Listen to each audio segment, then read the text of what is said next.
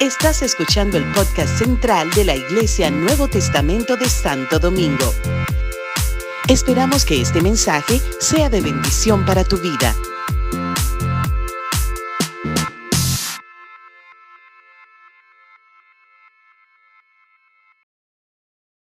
Quiero que abran sus Biblias en la palabra del Señor. ¿Dónde van a abrir sus Biblias? En el libro de Romanos. Y seguimos em, emocionadísimo, mi hermano Domingo, seguimos emocionadísimo, iglesia, compartiendo sobre este libro que para muchos es difícil o se lo encuentran como, como difícil. Algunos dicen que Romanos es el libro más complicado de todas las escrituras. Así que tenemos el desafío en estos domingos, ¿verdad? De, de, entender la carta más complicada, de compartir la carta, digamos, más complicada del apóstol Pablo. En esta, en esta carta Pablo hace una tesis, toda una tesis acerca del Evangelio, del Evangelio, de las buenas nuevas. Algunos llaman eh, a Romanos el Evangelio. Algunos han dicho, si me quitaran toda la Biblia, Pedro, dicen algunos, si me quitaran toda la Biblia, pero me dejan a Romano, Romano tiene contenido suficiente para yo salvarme. Qué importancia, ¿verdad? Entonces, Romanos es un libro tan importante para la vida, para, para la fe cristiana. Romanos está dividido en tres partes, se pueden decir. Y quiero decirles cómo algunos han dividido a Romanos, del capítulo 1 al capítulo 8, que ya lo hemos visto. Habla el apóstol Pablo, se enfoca el apóstol Pablo específicamente en doctrina, en doctrina. Del capítulo 9 al capítulo 11, algunos llaman que son los capítulos de la dispensación. Es en estos capítulos donde estamos ahora mismo, que vamos a estar estudiando y mirando el capítulo 10, del 9 que, vimos la semana pasada, el 10 que vamos a ver hoy, el, el 11 que vamos a ver el domingo siguiente, habla Pablo de Israel, de la salvación de Israel. ¿Cómo, Pablo se identifica? Porque Pablo le está hablando, ¿verdad? De que todos somos pecadores, que todos necesitan salvación.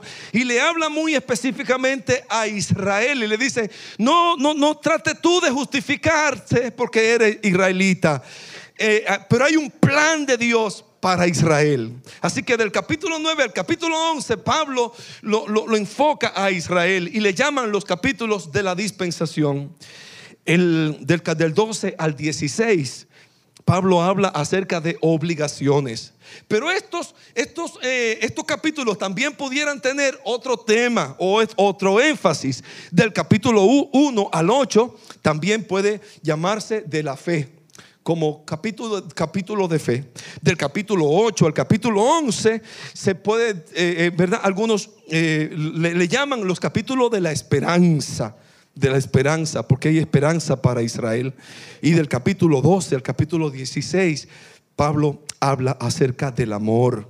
Acuérdense que eh, eh, estaba hablando de obligaciones, pero del 12 al 16 es amor, cómo debemos amar al prójimo una vida práctica del, 14, del, capítulo 12 al 16 vamos a ver una vida con Pablo como que lo aplatana, como que baja de la doctrina, de la dispensación. Ustedes verán que se qué interesante se pone si alguno no se siente entusiasmado todavía, porque yo lo estoy.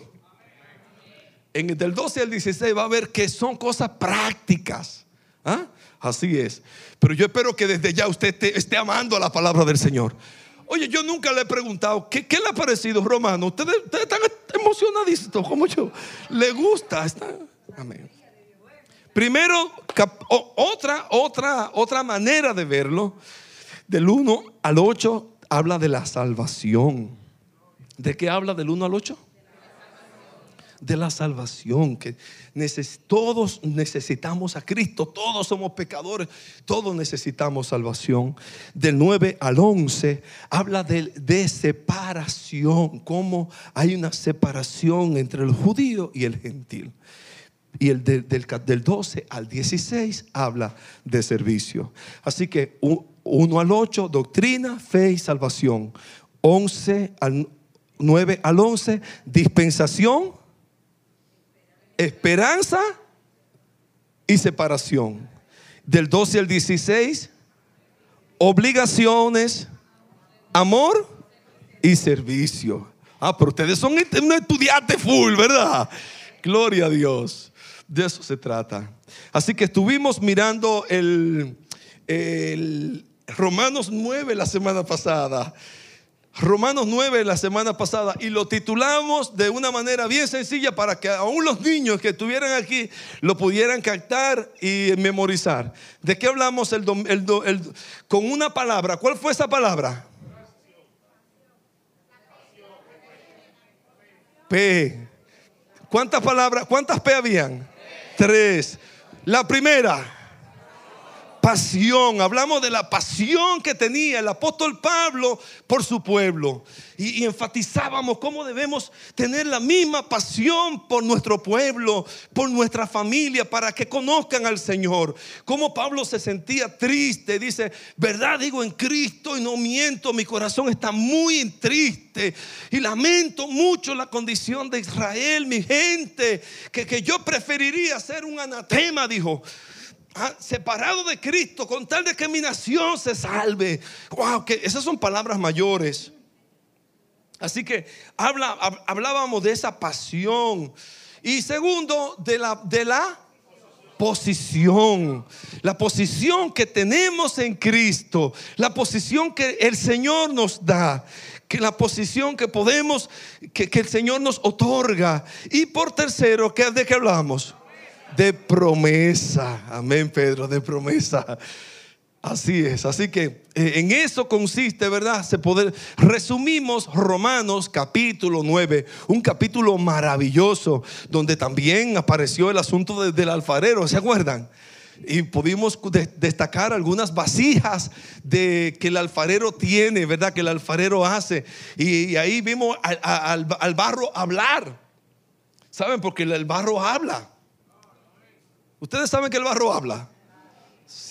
¿Ah? ¿Quién dijo? El barro habla, Luz Tania. Tú no ves que Pablo dice, dirá el barro al que lo labra. ¿Qué haces? O, tú no hablas. Y tú, tú, tú eres barro. Nos mencionábamos ayer, el domingo pasado, algunas, algunas vasijas que hay en la casa del alfarero. Mencionábamos cuáles?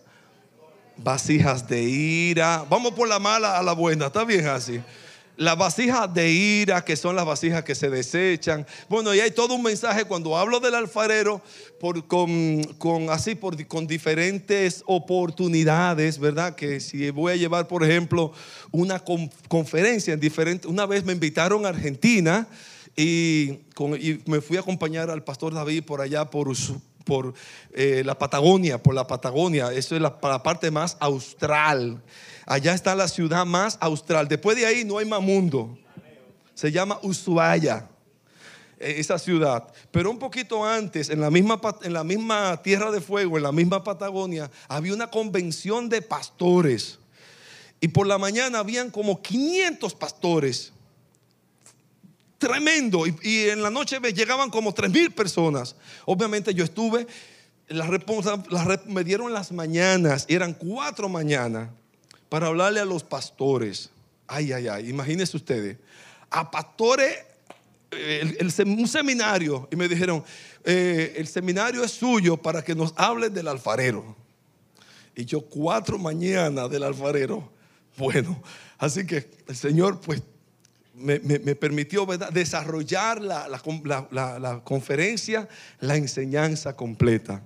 Y entonces ahí pues busqué, ¿verdad? Todo lo que concerniente. Y una de las conferencias trataba de eso, del tipo de vasija, centrada en Romanos capítulo 9, que hay vasijas de ira, que son desechados, que lamentablemente no, no alcanzan como, como, como, y encontré ese verso de, de, Judas, que fue y se ahorcó en el campo del alfarero. Toda una historia, pero sí, eh, es tremendo.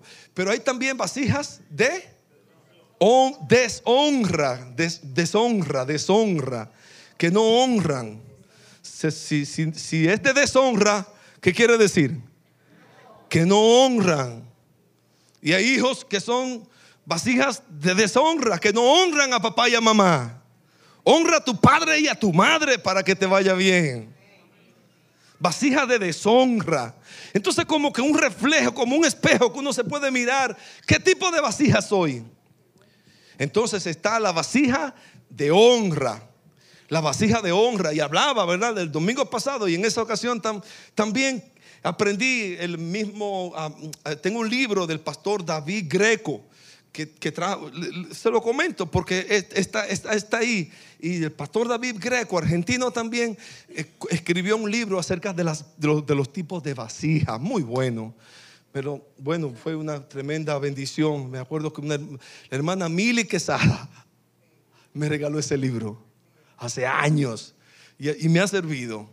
Bueno, el caso es que eh, los vasijas de, de honra y, el hermano David, ¿verdad? Eh, enseña cómo las vasijas de honra eran traídas a la iglesia y, en, una fiesta eh, la gente llenaba, la, vaciaba las vasijas de honra, el agua que tenía. Y Jesús dijo, si alguno tiene sed, venga a mí y beba. Él es esa fuente que sacia y da vida eterna. ¿Cuánto han bebido de Jesús? Y vasija de honra, vasija de misericordia que aprendimos, ¿verdad? Que estaban afuera de la ciudad para gloria, que algún día el Señor nos va a exhibir. Y les hablaba el domingo pasado de mis matas y cómo yo la exhibí esa noche. ¿eh? El sábado en la noche que llegaron unos amigos, yo busqué mis, mis orquídeas, la puse para que ustedes supieran, ¿verdad? Cómo Dios nos va a exhibir algún día en la eternidad. ¿Cierto? Yo busco toda la manera, ¿verdad? Posible de que, la palabra eh, hacerla, hacerla digerible, de que le llegue. Vamos a ir entonces hasta Romanos capítulo 10.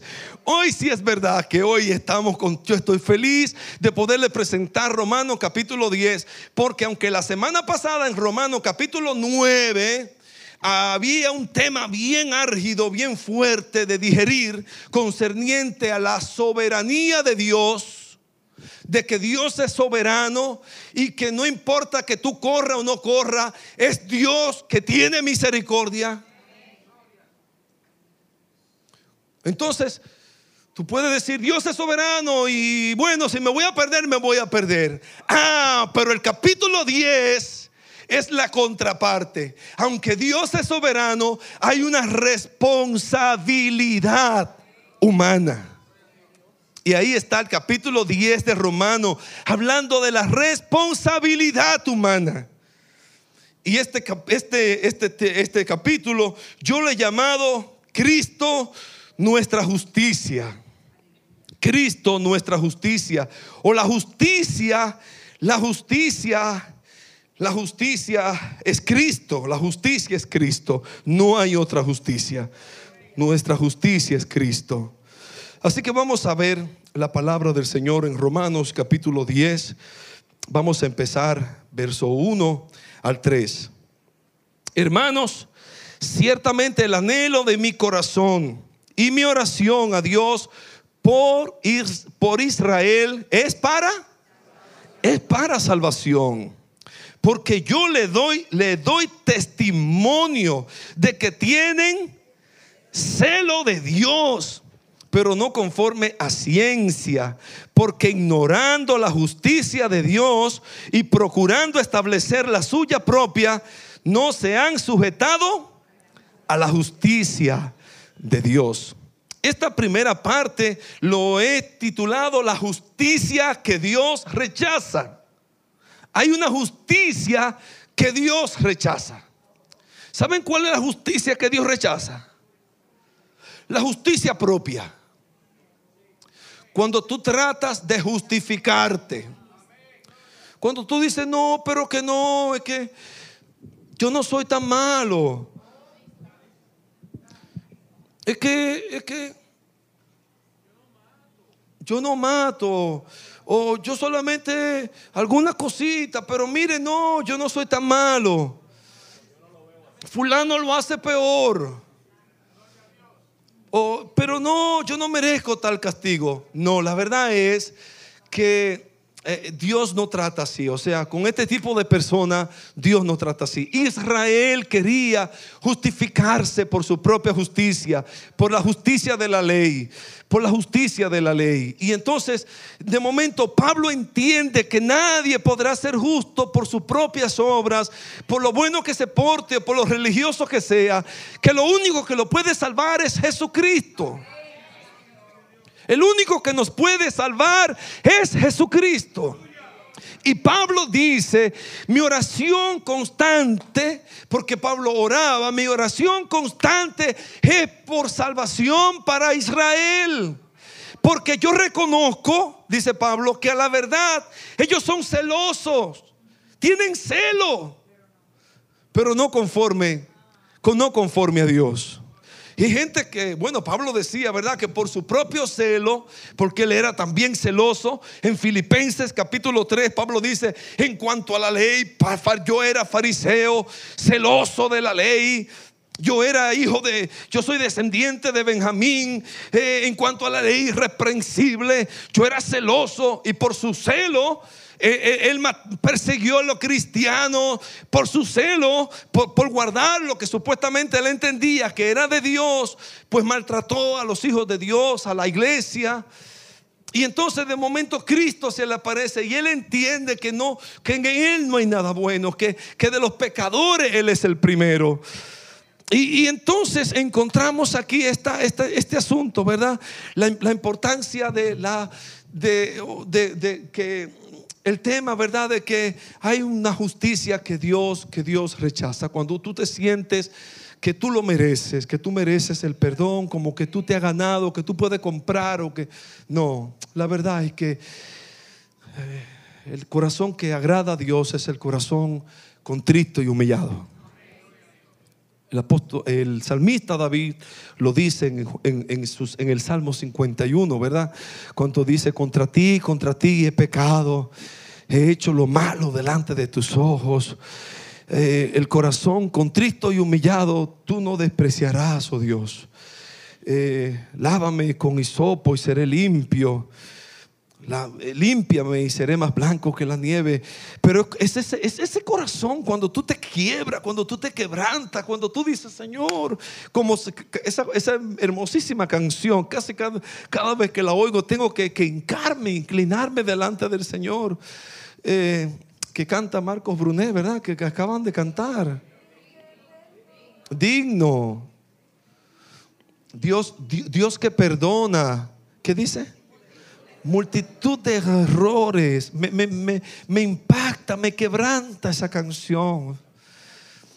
Dios que perdona multitud de errores.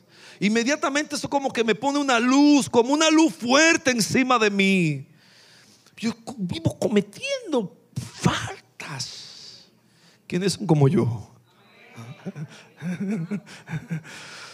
Errores. Pero tenemos la justicia de Dios, la justicia de Cristo. Cristo nos justifica, en Cristo hay perdón. Él es nuestra justicia. Como dice Pablo, ¿verdad? El que, no, el que no cometió pecado por nosotros lo hizo pecado para que nosotros fuéramos justicia de Dios en él. Esa es la justicia de Dios. Así es que hay una justicia que Dios lamentablemente rechaza es la justicia propia. Cuando nosotros no creemos que podemos por nuestras propias obras ganarnos el cielo. Hay gente que dice, no, de arrepentirme de qué. Yo no tengo de qué arrepentirme. Si yo soy buena gente. ¿Han oído ese tipo de gente? Si yo soy buena vecina, si yo soy buena madre, pregúntenle a mis hijos. Y es verdad. Y es verdad, yo hablaba estos días con alguien, ajá, ya me acuerdo, sí, aquí en, la, aquí en la oficina. Yo hablaba en estos días con alguien y le decía, hay muchísima gente buenísima. Porque también lo contrario, en la iglesia hay muchísima gente mala, ¿eh? Lamentablemente, que se porta mal. Me decía una persona aquí abajo, yo no vengo a la iglesia porque la iglesia está llena de gente mala y, me, se porta mal. Y, qué triste. Yo lo que le decía, lo que lamentablemente es que mucha gente, hay gente moralmente buena, que hace cosas buenas. Ese joven es un joven que, es bien tremendo. Servicio, se va por ahí por los, por los batalles y, levanta casas para las, familias pobres. Un muchacho bien, bien dinámico, con, una gracia para, para, servir. Pero ya yo, yo, lo veo aquí en la iglesia. Dios, lo está trayendo. Cada vez que nos encontramos en la oficina, pa, pa, pa, una, bendición poderlo recibir. Y, entonces él me hablaba de eso. Yo le decía eso. Le decía, tanta gente buena, buena, que tú no tienes nada que señalarle aparentemente. Vecinos lindísimos. ¿Cuánto conocen gente así? Que tú dices, pero esta gente está paga. Tan chévere eh, eh, eh, son gente con, ¿verdad? Que, hasta que inspiran socialmente, tienen una vida social muy, muy, muy digna, tienen una imagen bien tremendo, pero esa es su justicia. Esa es su justicia, de que ellos mismos son justos. Y es la justicia que Dios rechaza. Para Dios recibirte, tú tienes que reconocer que Dios tuvo que enviar a su Hijo a morir por tus pecados y los míos. ¿Cuánto alaban el nombre de Cristo? Que lo único que nos limpia de nuestra maldad, de nuestro pecado, es la sangre de Cristo. Y por eso Pablo oraba así por Israel. Vamos a ir rapidito. La segunda parte, el segundo tema que Pablo abarca en esta en, esta, en este capítulo 10 es la justicia que Dios recibe, porque hay una justicia que Dios rechaza, pero hay una justicia que Dios recibe. Y están desde el verso 4 en adelante, porque el fin de la ley es Cristo, para justicia a todo aquel que cree, porque la justicia que es por la ley de Moisés se dice, escribe así, el hombre que haga estas cosas vivirá por ellas. Pero la justicia que es por la fe dice así, no digas en tu corazón, ¿quién subirá al cielo? ¿Quién subirá al cielo? Esto es para hacer para traer abajo a Cristo. ¿O quién descenderá al abismo? Esto es para hacer subir a Cristo de entre los muertos. Mas, ¿qué dice? Cerca de ti está la palabra en tu boca y en tu corazón. Y esta es la palabra de fe que predicamos. Que si confesares con tu boca que Jesús es el Señor y creyeres en tu corazón que Dios lo levantó de los muertos, serás salvo. Porque con el corazón se cree para justicia, pero con la boca se confiesa para salvación. Aleluya. Tremendo, tremendo, tremendo. La justicia que Dios recibe es esa justicia. Esa justicia, la justicia de la fe. Que dice Pablo, está bien cerca de ti bien cerca de ti. Pablo hace alusión a un una, pasaje bíblico que está en Deuteronomio 30, por allá. No digas, eh, no digas quién subirá al cielo, porque cerca de ti está la palabra. Desde antes Dios estaba profetizando que la salvación iba a estar muy cerca de todo ser humano. Que no es por las obras, sino por una convicción en tu corazón. Que tú digas, que tú creas que tú abras tu corazón, de, decir, yo necesito la salvación, yo, yo, yo necesito a Cristo. ¿Qué dice la palabra? Cerca de ti está la palabra, en tu boca y en tu corazón. Mira aquí, aquí, aquí, aquí, aquí, cerquita, cerquita, en tu corazón y en tu boca.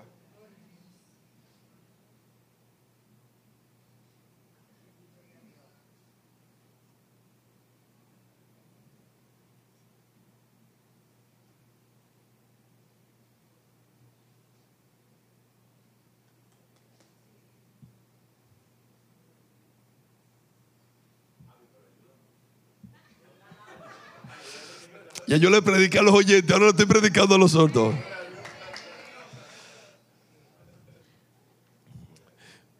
Ay, ay, ay, ay, ay, ellos me bendice poderle compartir en su idioma. Lo que pasa es que a veces se me hace difícil las dos cosas, ¿verdad?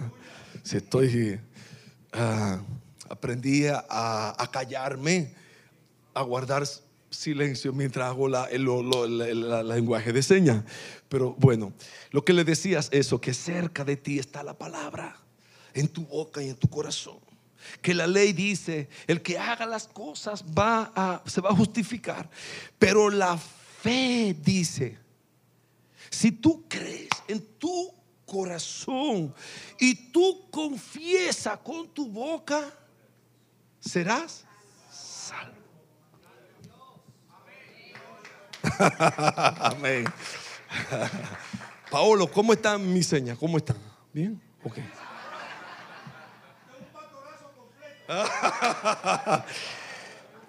La fe dice, gracias mi hermano Rafael, gracias.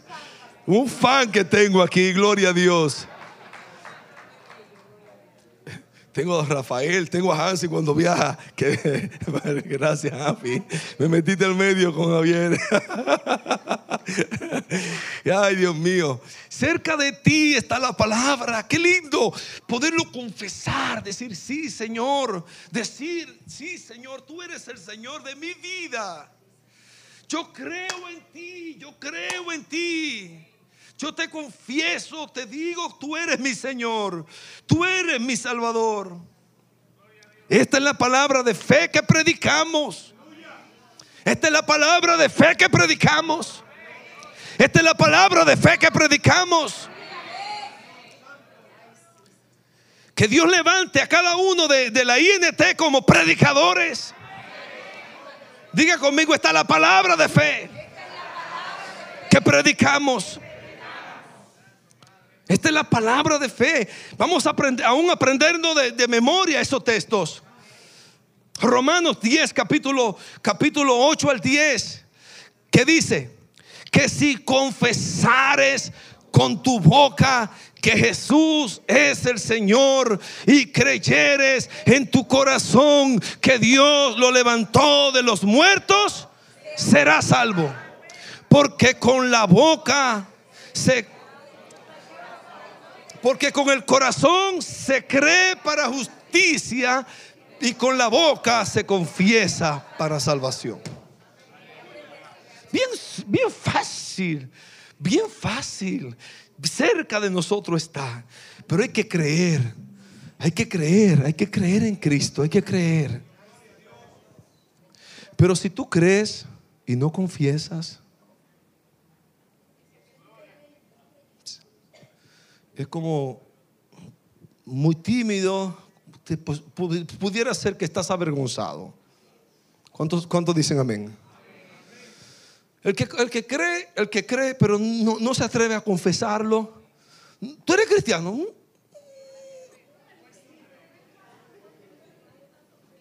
¿No te atreves a confesarlo? ¿A decirlo? Es posible que la timidez, la vergüenza, el, prejuicio, lo que sea. Pero si confiesa, porque hay gente que confiesa, mucha gente confiesa, sí, sí, sí, ¿qué, qué es lo que hay que hacer? Sí, sí, sí, yo, yo confieso, ¿qué es lo que hay que decir? Pero no cree en tu corazón. ¿Qué es eso? Religioso, hipócrita. Así que nos podemos convertir en eso. Pero hay que creer y confesar. Esa es la justicia que Dios recibe. La justicia que se abre a Dios. Que, que- que que entiende que necesita al Señor en su vida y en su corazón. Y por tercero, por tres, siempre son tres, generalmente tres, tres puntos del mensaje.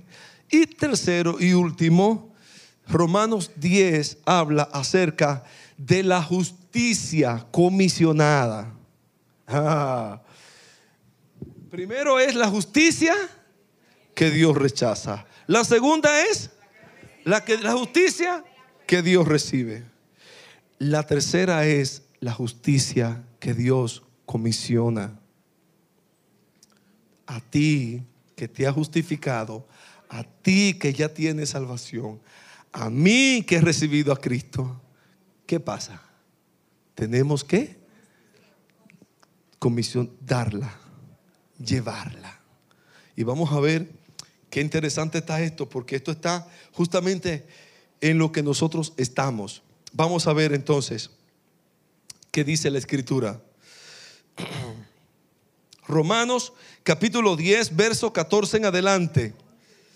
¿Cómo pues invocarán? Dice el verso 12, que no hay diferencia entre judío y griego. El, mismo Señor de todo es rico para con todos los que le invocan, porque todo el que invocare el nombre del Señor será salvo. Todo aquel que invocare, que creyere en el nombre del Señor será salvo. Pero entonces Pablo se hace la pregunta, ¿cómo pues invocarán?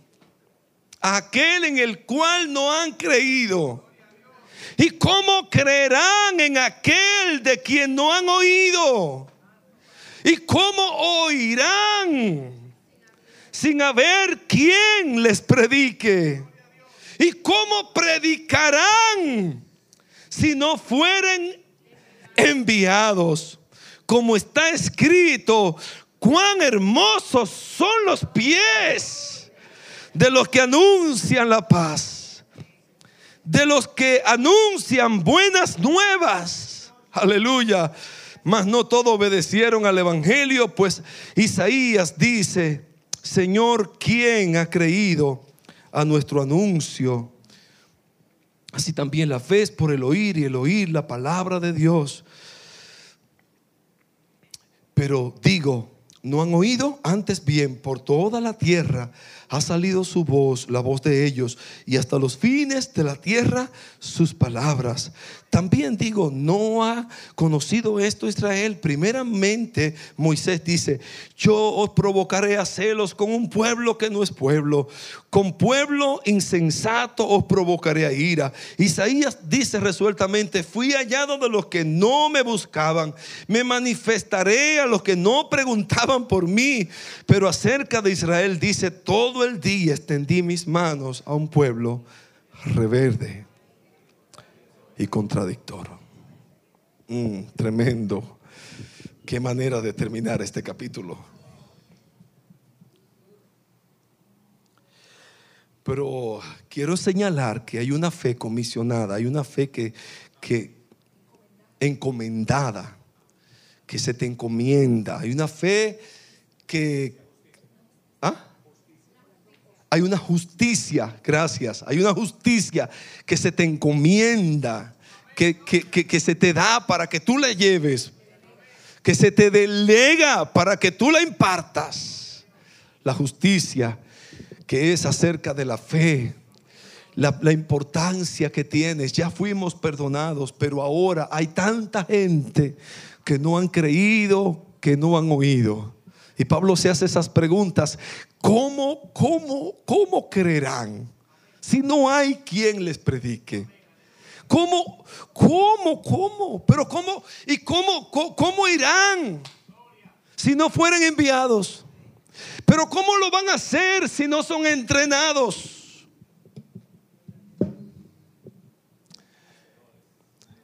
Hacedores de discípulos. Estuvimos estudiando el sábado y esta mañana, por favor, mm, permite, el martes y esta mañana. Acerca de esta, de esta, de esta tarea, ¿verdad? Que se dejó la semana pasada. Y, es interesante, ¿verdad? Estos estudios que estamos considerando. Hay todas una, unas tareas interesantísimas de, esta, esta se llama la visión para la multiplicación espiritual.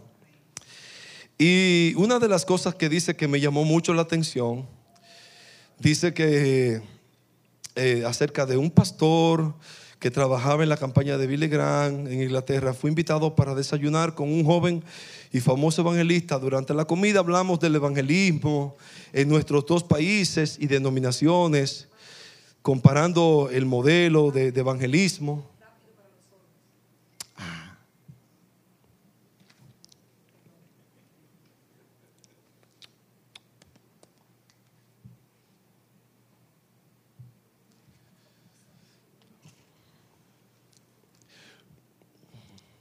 Hablaba acerca de un hombre que estaba inquieto por una por su condición de la iglesia. Y un gran predicador lo invitó eh, a su campaña donde había muchas personas y se le preguntó en tu iglesia cuántas personas ganan a otros para Cristo y él se sintió, porque venía de una iglesia relativamente grande.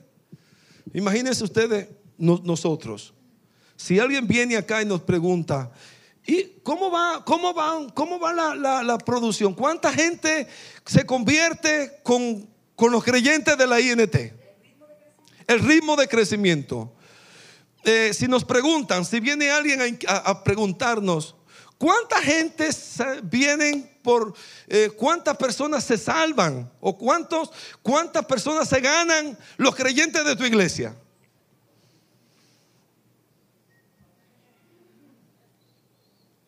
Yo busco a Jonathan y digo, Jonathan, ven.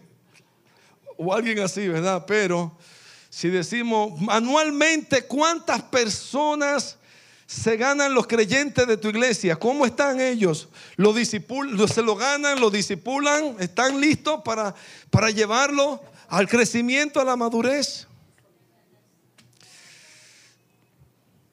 El caso es que dice que le preguntaron eso y tuve que decirle que aún en nuestros mejores años, menos del 5% de los laicos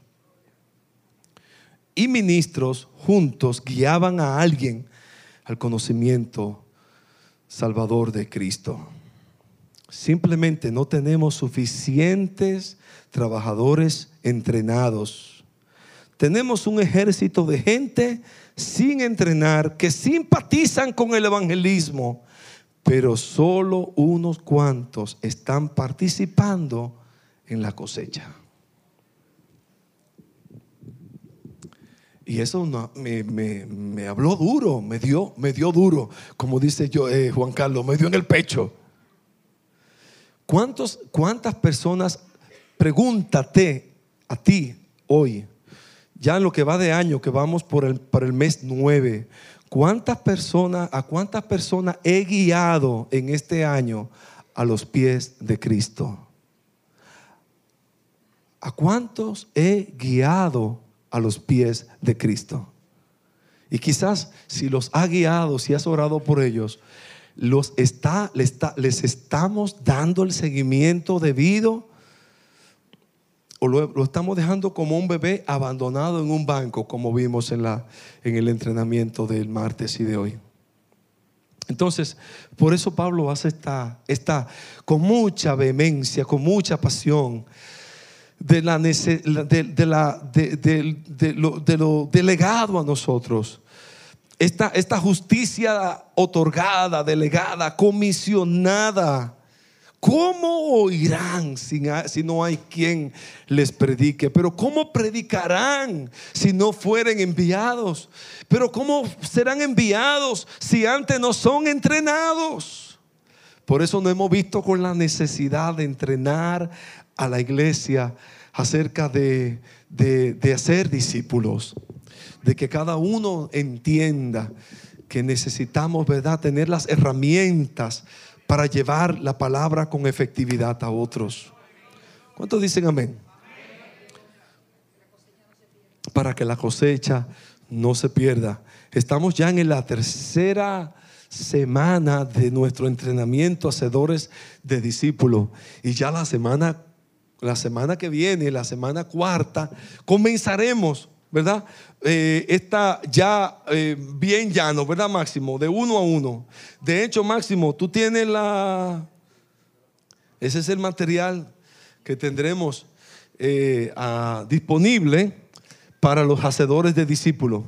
Ya la semana cuarta entraremos a este material de un llamado al gozo, que es básicamente para evangelizar es básicamente para consolidar, para ganar a otros y consolidarlos.